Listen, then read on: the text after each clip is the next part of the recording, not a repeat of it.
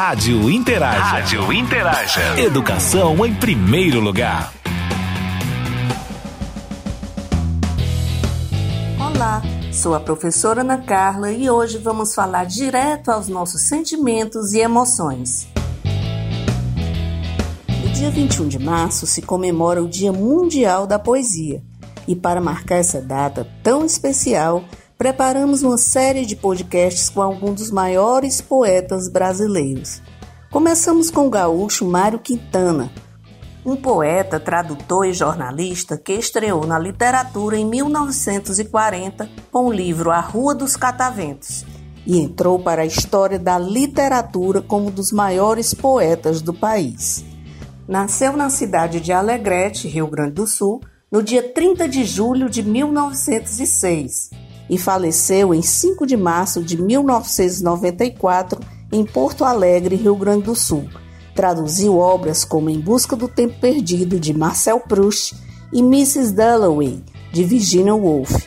Em 1980, Mário Quintana recebeu o Prêmio Machado de Assis pelo conjunto da obra.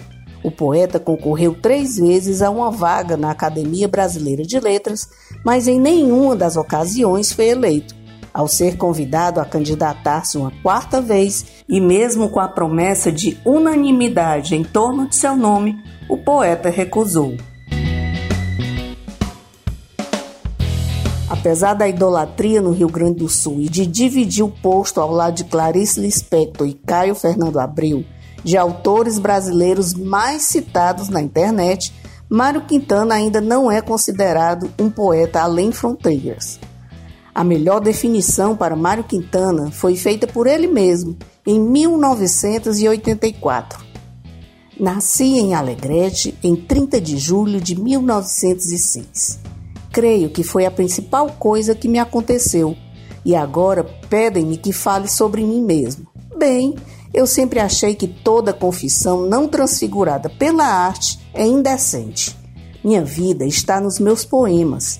Meus poemas são eu mesmo Nunca escrevi uma vírgula que não fosse uma confissão. Dizem que sou modesto. Pelo contrário, sou tão orgulhoso que acho que nunca escrevi algo à minha altura. Porque poesia é insatisfação, um anseio de autossuperação. Um poeta satisfeito não satisfaz. Dizem que sou tímido. Nada disso. Sou é caladão, introspectivo. Não sei por que sujeitam os introvertidos a tratamentos só por não poderem ser chatos como os outros? Exatamente por execrar chatice é que eu adoro a síntese. Outro elemento da poesia é a busca da forma, não da forma, a dosagem das palavras. Talvez concorra para esse meu cuidado o fato de ter sido prático de farmácia durante cinco anos. Note-se que é o mesmo caso de Carlos Drummond de Andrade, de Alberto de Oliveira, de Érico Veríssimo, que bem sabem ou souberam o que é a luta amorosa com as palavras. Com um tom irônico, Quintana escreveu sobre as coisas simples da vida, porém buscando sempre a perfeição técnica. Entre a vasta e primorosa obra de Mário Quintana, colhemos alguns poemas. Aceite-os como se fossem um buquê de flores. O primeiro deles é Emergência e fala da emergência da poesia que leve e sorrateira invade a nossa mente e cura nossa alma. Ouçam. Emergência. Quem faz um poema abre uma janela.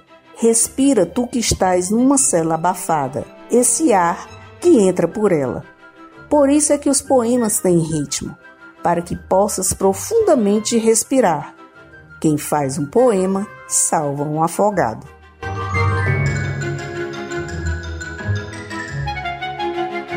O pobre poema. Eu escrevi um poema horrível. É claro que ele queria dizer alguma coisa, mas o que? Estaria engasgado? Nas suas meia palavras havia, no entanto, uma ternura mansa, como a que se vê nos olhos de uma criança doente, uma precoce, incompreensível gravidade de quem, sem ler os jornais, soubesse dos sequestros dos que morrem sem culpa. Quando se vê, já são seis horas, há tempo. Quando se vê, já é sexta-feira. Quando se vê, passaram 60 anos. Agora é tarde demais para ser reprovado. E se me dessem um dia uma outra oportunidade, eu nem olhava o relógio, seguia sempre em frente. Iria jogando pelo caminho a casca dourada e inútil das horas. Os poemas. Os poemas são pássaros que chegam não se sabe de onde e pousam no livro que lês. Quando fechas o livro, eles alçam voo, como de um alçapão. Eles não têm pouso nem porto, alimentam-se um instante em cada par de mãos e partem. E olhas então essas tuas mãos vazias, no maravilhado espanto de saberes que o alimento deles já estava em ti. Segunda canção de Muito Longe. Havia um corredor que fazia cotovelo, um mistério encanando com outro mistério no escuro. Mas vamos fechar os olhos e pensar numa outra coisa. Vamos ouvir o ruído cantado, o ruído arrastado das correntes no algibre, puxando água fresca e profunda. Havia no arco do algibre trepadeiras trêmulas, nós nos debruçávamos à borda gritando os nomes uns dos outros. E lá dentro as palavras soavam fortes, cavernosas como vozes de leão. Nós éramos quatro, uma prima, dois negrinhos e eu.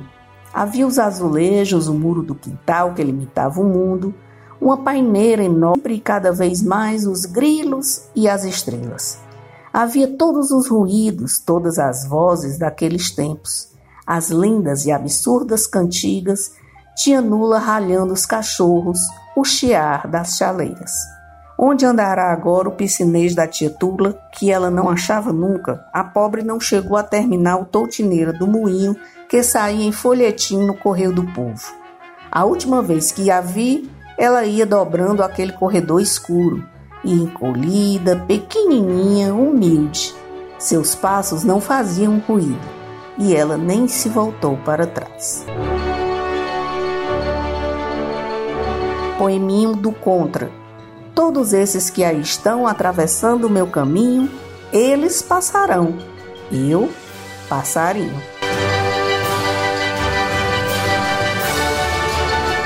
E hoje nós nos despedimos com a leveza dos passarinhos de Quintana. Viva a poesia! Até amanhã! Rádio Interaja. Rádio Interaja. Educação em primeiro lugar.